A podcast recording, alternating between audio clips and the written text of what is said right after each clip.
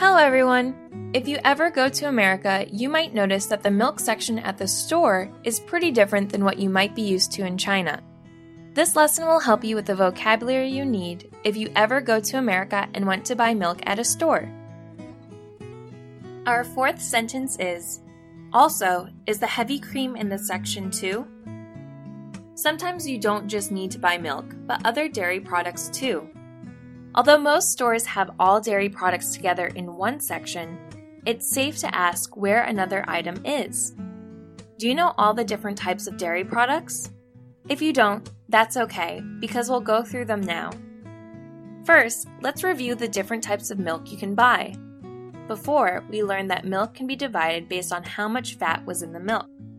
There's regular or whole milk, 2% milk, 1% milk, and non fat or skimmed milk.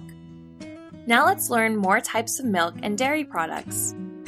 In the conversation, we heard that the person was okay with organic milk. How is organic milk different from regular milk? Well, organic milk is different from regular milk in that the cows eat organic feed. Organic milk is often viewed as healthier because it is more natural. Now, let's go on to my favorite type of milk chocolate milk. Chocolate milk is just like regular milk, but chocolate syrup or cocoa powder is added into it to make it taste like chocolate. If you haven't had chocolate milk before, I highly suggest you try it. A special kind of milk that you might find in the dairy aisle is called lactose free milk. Since a lot of people are allergic to the enzyme lactose that is found in milk, lactose free milk takes out that enzyme so it doesn't give people stomach aches who are lactose intolerant. A very popular brand of lactose free milk is called Lactaid. Another kind of milk that isn't actually made from cows is called soy milk. Soy milk is made by soaking soybeans, boiling it, and leaving the remaining liquid. Many people who are allergic to regular milk made by cows will drink soy milk as a substitute instead. Now let's learn a bit more about some other popular products you'll find in the dairy aisle. If you're like me, then you might not like to drink plain black coffee. You've probably added a coffee creamer. Coffee creamer is different from milk because coffee creamer doesn't actually have any dairy in it.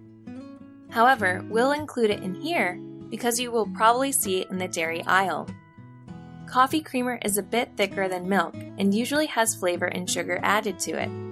Coffee creamer is a popular way to flavor coffee and make it taste better. Another thing that you can add to your coffee is half and half. Unlike coffee creamer, half and half is a dairy product. This is because half and half is made out of cream and whole milk. A dairy product that you might also notice on the shelves is heavy cream. Heavy cream is different from other dairy products you might find in the dairy aisle because it's mainly used as an ingredient for other things. For example, heavy cream is often added into dessert recipes. The final type of dairy product we'll talk about today is yogurt. Yogurt is a dairy product because it is basically fermented milk. It might sound gross, but yogurt is very yummy and healthy for you too. There are so many different types of dairy products. Again, it's important to remember that most stores will have dairy products all in the same section or aisle. So, if you go to the store to buy milk, but you need heavy cream too, you can ask, Also, is the heavy cream in this section too?